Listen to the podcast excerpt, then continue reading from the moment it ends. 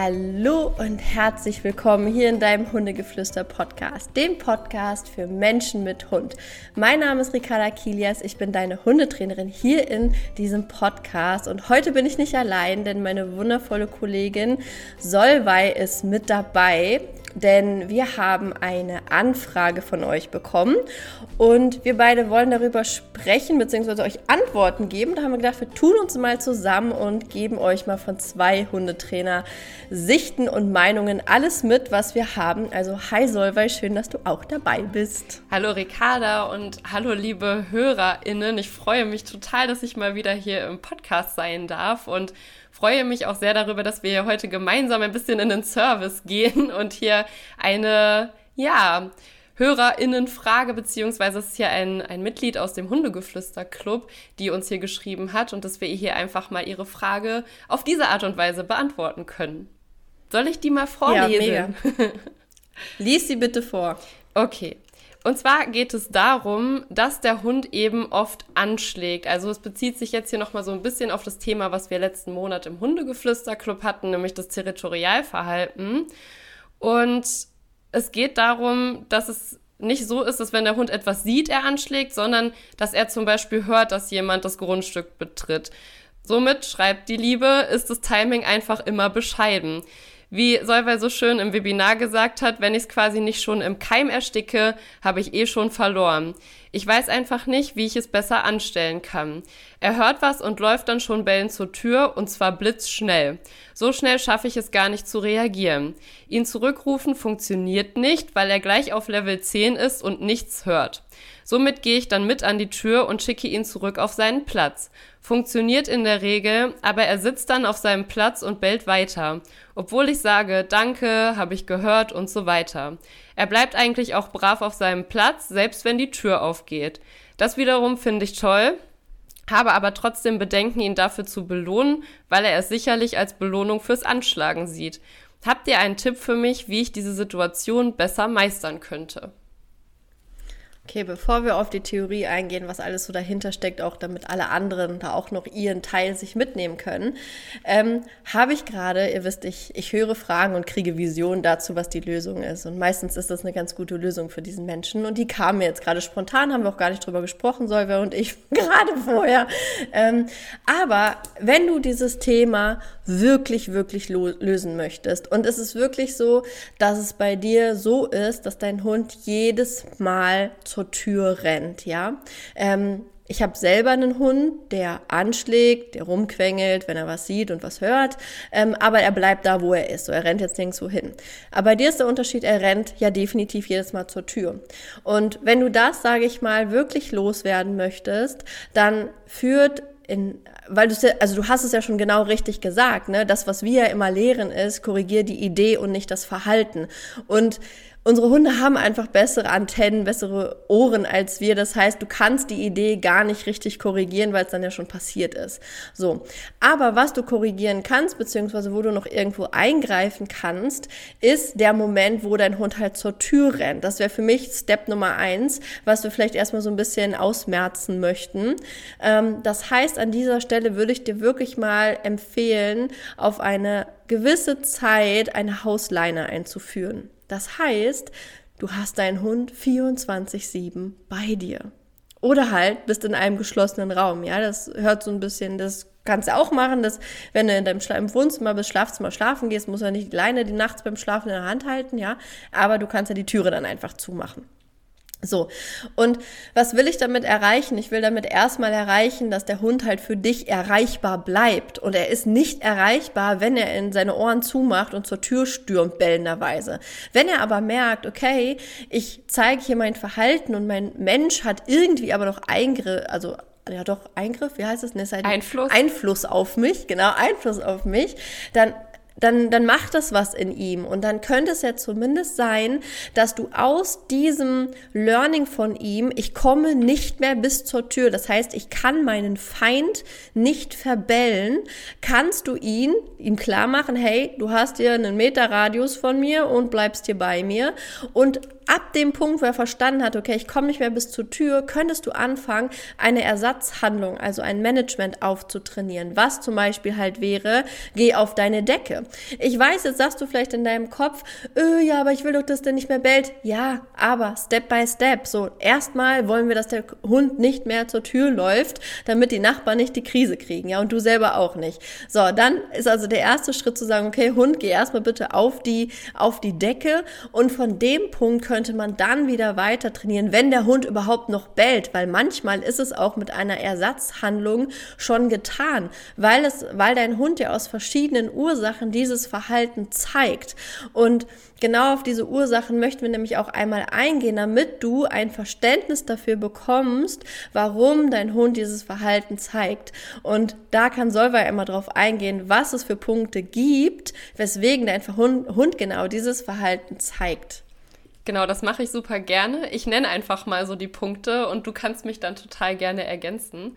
Und zwar wäre Punkt Nummer eins, dein Hund ist unsicher und hat einfach das Gefühl, dass er für dich quasi kontrollieren muss, was da so Phase ist, weil er nicht das Gefühl hat, und das klingt jetzt hart und es tut vielleicht auch ein bisschen weh, aber weil er nicht das Gefühl hat, dass du das alles ja unter Kontrolle hast oder eben im Griff hast, weil eben sein Sicherheitsbedürfnis, ja, das ist ein Grundbedürfnis des Hundes, nicht befriedigt ist oder eben nicht gestillt ist. Das heißt, hier wäre es sinnvoll, wenn du wirklich das Gefühl hast, dass dein Hund es vielleicht macht, weil er unsicher ist, dass man sich wirklich mal die Struktur bei euch anguckt und eben auch vielleicht noch mal das ein oder andere Ritual vielleicht einführt, sodass ihr und auch da erstmal an anderen Stellen vielleicht erstmal diese Grundsicherheit schafft, dass dein Hund mehr und mehr das Gefühl bekommt, ich muss mich da nicht selber drum kümmern, das ist ja alles in Ordnung so und ich brauche es eben nicht zu klären.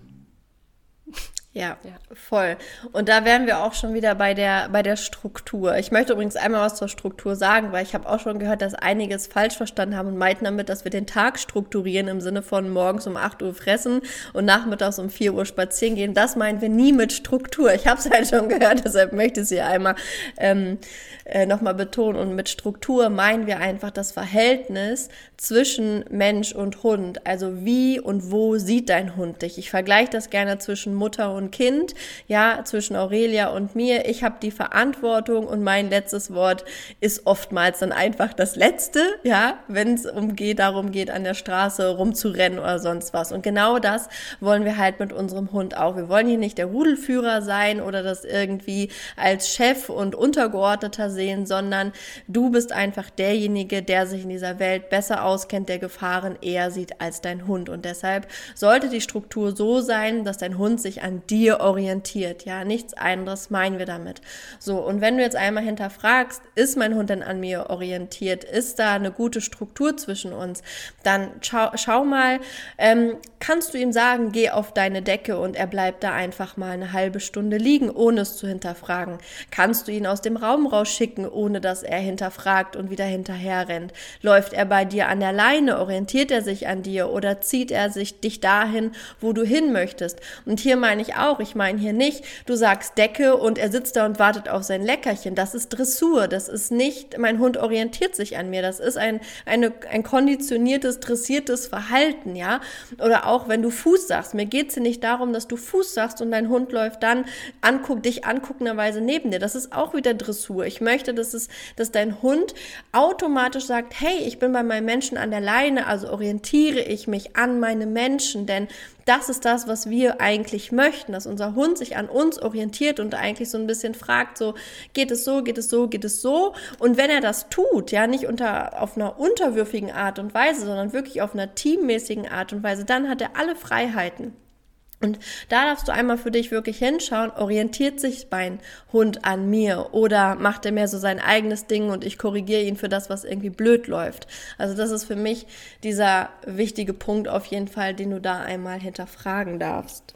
Ja, was mir dazu gerade noch einfällt, ist so ein Beispiel, wenn ich das jetzt mal auf einen Menschen beziehen würde. Also im Prinzip geht es ja hier darum, dass ich ja möchte, dass mein Hund entspannt und dass er eben auch entspannt bleibt, auch wenn jetzt zum Beispiel jemand übers Grundstück läuft oder wenn jetzt zum Beispiel, wenn ich in einem Mehrfamilienhaus wohnen würde, wenn jetzt die Nachbarn zum Beispiel im Treppenhaus hin und her laufen. Ist ja mein Wunsch, mein Hund schlägt in dem Fall nicht an, sondern er soll möglichst entspannt einfach liegen bleiben, auf seinem Platz bleiben und einfach nicht anschlagen. So, und dann denke ich mir, hm, wenn ich jetzt zum Beispiel zu Hause bin, alleine und ich fühle mich nicht sicher, weil vielleicht mein Mann nicht da ist oder, oder, oder. So. Und ich bin also nicht entspannt.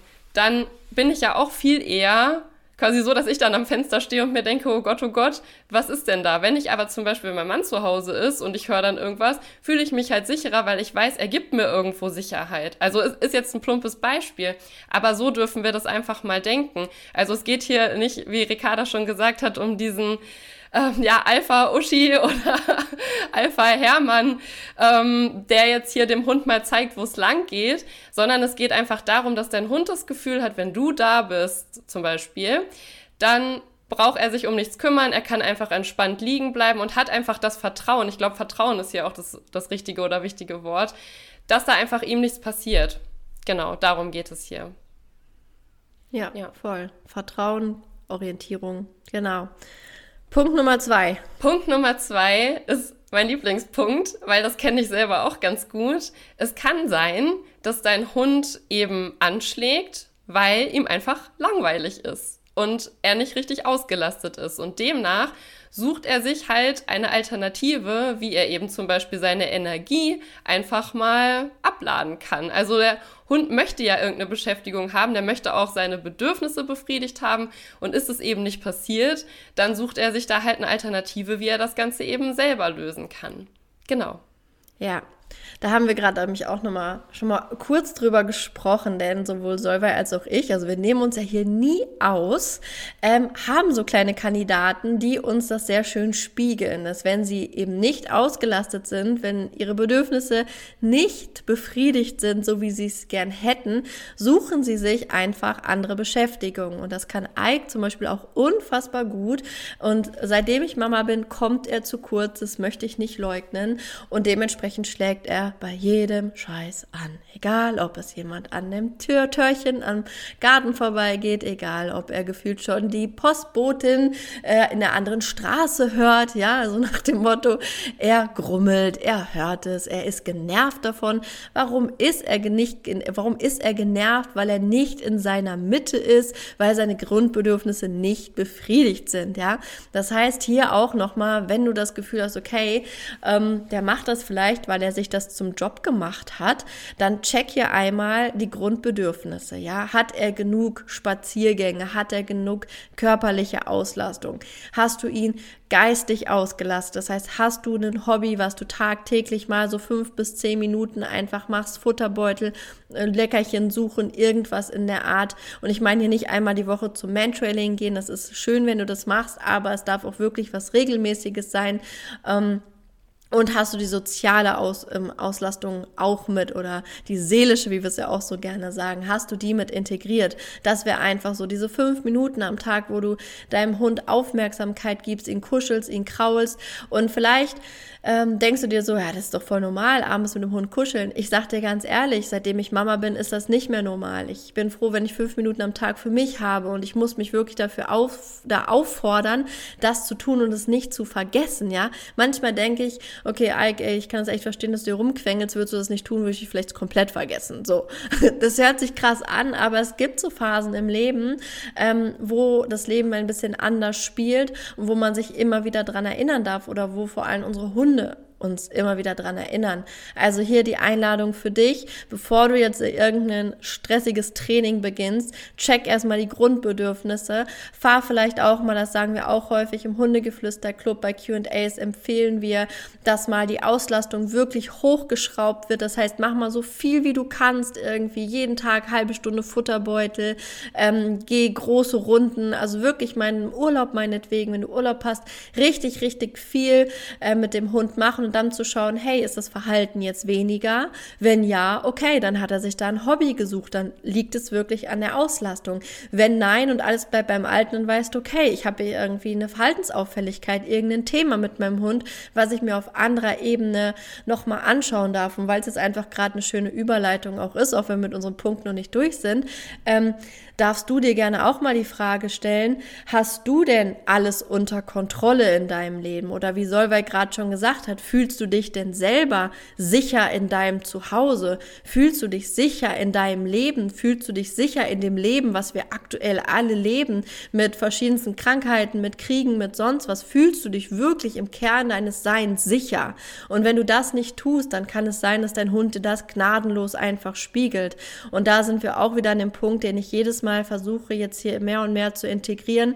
Das Thema deines Hundes zeigt dir immer ein Thema in dir selbst.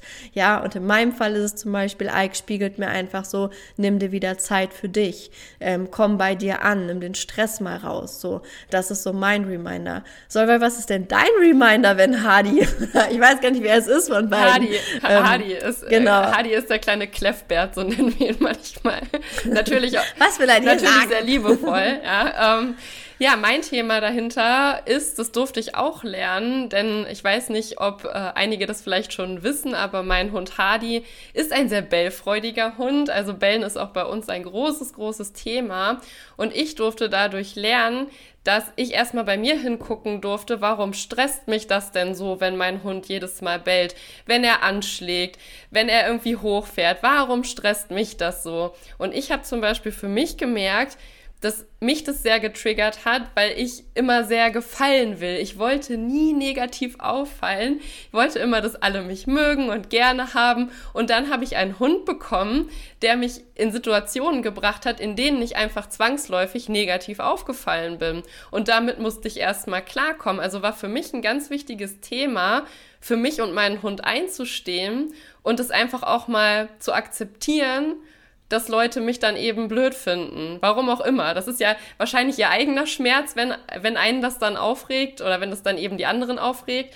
Aber für mich war das das größte Learning, dass ich einfach akzeptieren durfte, dass auch ich da Glaubenssätze in mir habe, die eben durch meinen Hund enorm getriggert werden und wo ich wirklich aus meiner Komfortzone rausgeschmissen werde. Ja, voll spannend. Also, wir laden dich ein, schau mal da bei dir hin, ja? Punkt Nummer drei soll, weil was haben wir noch? Ja, Punkt Nummer drei ist so die persönliche Neigung des Hundes oder auch, ja, eben so rassespezifische Merkmale. Wie gesagt, ich klammer das jetzt mal hier vorsichtshalber ein bisschen ein. Ja, das ist immer so, es soll nicht verallgemeinern. Es gibt natürlich auch bei jeder Rasse ja Individuen, wo es dann eben nicht zutrifft. Aber, und hier das große Aber, es gibt natürlich Hunderassen, die von uns Menschen explizit dazu gezüchtet worden sind, dass sie auf uns aufpassen, dass sie unser Haus beschützen, dass sie uns beschützen, dass sie auf unseren Hof aufpassen und die eben dann schon eine gewisse Veranlagung mitbringen dazu, eben aufpassen zu wollen, also eben auch auf das Territorium aufzupassen. Und da ist natürlich dann auch die Frage, wenn ich so einen Hund bei mir zu Hause habe und ich habe vielleicht ein Zehn-Parteien-Haus, ja, dann hat der Hund natürlich da einen ganz anderen Job und dann wird es natürlich auch nochmal eine Ecke schwieriger, dagegen etwas zu tun. Ja. Ja, total. Ähm, und hier möchte ich auch nochmal sagen, wenn dich das so mehr interessiert, Thema Territorium und so weiter, haben wir ja drüber gesprochen. Ich habe es, glaube ich, auch hier im Podcast schon mal gesagt, ja, dass unsere Hunde von der Natur aus nicht darauf ausgelegt sind, in einem Reihenhaus oder im Zehn-Familien-Parteienhaus irgendwie zu leben, weil sie einfach ihr Territorium so haben und da es von der Natur her schwer für den Hund zu verstehen ist, warum da jetzt noch fünf andere Hunde irgendwie in der Gegend wohnen. Ähm, dementsprechend, wenn du da noch mal mehr Infos haben willst, kannst du dich gerne noch jetzt äh, im Hundegeflüster-Club anmelden und dir die Aufzeichnung vom Oktober anschauen. Da haben wir nämlich das ganze Thema ganz detailliert durchgenommen, wenn dich das noch interessiert. Und ja, was natürlich die Rasse, ne, achtet immer darauf, für alle die, die das jetzt hören, die noch keinen Hund haben, schaut immer, immer hin, wofür würde meine Rasse gemacht, weil da greift doch wieder Punkt eins der Nicht-Ausgelastetheit. Ist dein Hund nicht ausgelastet, wird er zu den rassespezifischen, ähm, sage ich mal, Komponenten greifen, die in ihm einfach sind, um die Energie rauszulassen. Ja, das ist ja auch einfach der Grund, warum manch andere Hunde, die vielleicht für ähm, Kämpfe gezüchtet wurden, auch eher eher in Aggression rübergehen zum Beispiel. Ja, also das sind ja also ganz klare Merkmale immer wieder, ähm, die man da auch sieht, wenn die Hunde ähm, nicht ausgelastet sind oder ihren Bedürfnissen nicht gerecht äh, wird. So, und jetzt, was ich, was ich auch noch sagen möchte, Beziehungsweise Solveig möchte noch was sagen, dann mache ich weiter. Ja, mir fällt gerade nämlich dazu noch ein, man könnte auch sagen, so sie fallen in ihren Ursprungszweck zurück. So, das merkt man ja zum Beispiel, wie gesagt, das kommt natürlich ganz immer individuell drauf an, aber zum Beispiel bei Hütis ist es ja auch dann manchmal so, wenn die nicht ausgelastet sind, dass die dann aus Langeweile irgendwie anfangen, irgendwie Fahrräder zu hüten, Autos zu hüten. Also so, so wirklich, wo man sich denkt, hä, was ist das denn jetzt hier auf einmal? Also da wirklich immer ein bisschen gucken, wenn sowas auftritt, was für einen Hund habe ich denn da eigentlich zu Hause? Und warum das so wichtig ist, überhaupt die Ursache zu kennen, warum der Hund bellt, wollte ich ja auch noch mal ganz kurz erklären. Und zwar spielt natürlich immer die Situation, in der das passiert, also auch die Ursache, damit ein und eben halt die jeweilige Emotion, die beim Hund dadurch ausgelöst wird. Also bellen ist in der Regel nichts, wo der Hund sich denkt, so, oh, ich sitze jetzt hier mal und belle ganz bewusst, sondern das kommt immer auch aus Emotionen heraus. Also da müssen wir schon gucken, warum hat der Hund diese Emotion, warum ist er vielleicht aufgeregt, warum ist er unsicher, warum sagt er jetzt hier, jetzt, jetzt gibt's ja einen drüber, wenn du noch näher kommst. So, da können wir oder sollten wir auf jeden Fall immer hingucken, bevor wir mit dem Training anfangen, um eben auch zu gucken, welches Training ist da eben sinnvoll. Und dann spielt natürlich auch sowas wie die persönliche Neigung, aber auch das erlernte Verhalten mit ein. Weil es gibt natürlich auch Hunde, die das zum Beispiel durch unbewusste oder bewusste Bestätigung unsererseits eben einfach erlernt haben, dass sich Bellen für sie lohnt, weil sie dadurch vielleicht auch Aufmerksamkeit bekommen. Genau, das wollte ja. ich noch sagen. Oft, Oftmals gestartet damit, dass die Hunde klein und süß sind, es klingelt, sie rennen aufgeregt zur Tür und wir fanden es süß, dann kamen noch die Gäste rein, haben den Hund gekrault, gekuschelt und dann steigert sich das immer mehr und dann wird es halt irgendwann zu der Kläfferei, Kläffen zum ähm, zur Tür rennen oder auf jedes Geräusch schon reagieren. Könnten ja auch Gäste sein, ne? man weiß es nicht. Und was ich hier einfach auch nochmal mit dazugeben möchte, ja, wir können viel trainieren, ja, wir können uns viel um unsere eigenen Themen kümmern, aber manchmal dürfen wir uns auch einfach eingestehen, dass der Ort, an dem wir leben, nicht für unser Hund, für unseren Hund gut ist. Ja, und auch da, vielleicht ist auch da eine Message für dich drin. Ja, also mittlerweile, ich weiß nicht, vielleicht habt ihr es mitbekommen, Marco und ich müssen aus unserem Haus ja ausziehen oder ist auch fein für uns. Ähm, aber wir haben natürlich auch nach Häusern geguckt, nach Wohnungen geguckt und ganz oft ist bei uns der Satz gefallen, nein, das können wir nicht machen mit Ike. So, wir können, klar, wir hätten mal Bock gehabt, in einer Penthouse-Wohnung irgendwie zu leben oder so, aber haben dann gesagt, ey, no way, ey, wenn die Nachbarn Besuch kriegen oder da jemand durch den Hausflur rennt, vergiss es. So, das können wir nicht mit eigentlich machen. Der wird sich so aufregen jedes Mal. Ähm, und da einfach auch mit drüber nachzudenken, auch zu sagen, so, nie wieder für uns ist klar, nie wieder ein rein Mittelhaus. Also weder für uns, weil wir nicht frei draußen so reden können, wie wir es wollen, aber auch für Ike nicht. Wenn, ich sage das immer, ich sage das so oft im Club, Wir unsere Nachbarin abends telefoniert sie immer auf der Terrasse unten. Und wenn du halt im Sommer die Fenster auf Kippers oder auch auf durch geschlossenes Fenster, hört der Eik das. Das heißt, wenn die dann eine Stunde draußen telefoniert, liegt der brummelnd vor der Türe und sagt so, hau ab, was willst du in meinem Garten? Weil er es halt einfach gar nicht checkt, gerade wenn es dunkel ist. Das ist halt, ja, wie soll er es verstehen? Naja, was ich damit sagen will, hinterfrag doch mal, ob du da wohnst, wo du wohnen willst oder solltest und wenn du irgendwann noch mal ausziehen solltest, hab das einfach mal im Kopf und frag dich selbst mal, womit tue ich meinem Hund eigentlich einen Gefallen? Wie, wenn der sich was aussuchen würde, wo er wohnen wollen würde, wo wäre das? Und ich will auch gar nicht hier sagen, so jeder muss jetzt auf dem Land leben, aber es gibt, es gibt auch entspannte Hunde, die sagen, boah, Berlin Mitte, kein Problem, ich penne mir hier einen weg, so, hm. Ähm, aber es gibt auch andere Hunde. Ich fühle das so sehr, was du gerade gesagt hast. Darüber hatten wir ja auch schon mal gesprochen. Und zwar bei uns ist die Situation so, dass wir ein Eckgrundstück haben und wo, da geht wirklich das ganze Viertel lang. Also hier ist wirklich hohe Fluktuation, sei es Fußgänger, Fahrradfahrer, Autofahrer whatever, es ist wirklich immer sehr, sehr viel los. Und wenn ich auf der Terrasse sitze und gerade im Sommer, wenn ich da mal in Ruhe wirklich draußen sein will und einfach da auch ein bisschen arbeiten möchte und so, und ich habe die Hunde mit draußen und die schlagen zum Beispiel an. Natürlich weiß ich, wie ich in dem Fall trainingstechnisch dagegen vorgehen kann, aber, und jetzt kommt hier mein großes Aber, ich mache es nicht, beziehungsweise ich habe damit angefangen und habe es nicht durchgezogen, weil ich irgendwann gemerkt habe, dass das Thema ist nicht bei meinen Hunden, sondern bei mir. Mich hat es selber oder mich nervt es selber ultra, wenn ständig jemand hier vorbeiläuft, weil es so für mich ist, als ob jemand durch mein Wohnzimmer läuft. Also ich fühle mich, ich bin da manchmal auch ein bisschen special, das weiß ich auch, aber ich fühle mich einfach in meiner Privatsphäre und in meinem Freiraum gestört dadurch. Und warum sollte ich meinen Hund jetzt dafür in Anführungsstrichen bestrafen, dafür, dass er mir einfach nur zeigt, dass es mich auch stört? Das wäre einfach nicht fair. Also auch da dürfen wir mal überlegen, finde ich, ähm, inwieweit stört mich vielleicht auch, dass hier ständig irgendwer rumläuft, dass hier ständig Nachbarn hin und her laufen und so. Na klar, da können wir jetzt erstmal so dran nichts ändern, aber es hilft uns, uns das bewusst zu machen, weil wir sonst auch ganz schnell unfair gegenüber unserem Hund werden. Obwohl er uns eigentlich nur zeigt, wie es in uns selber aussieht.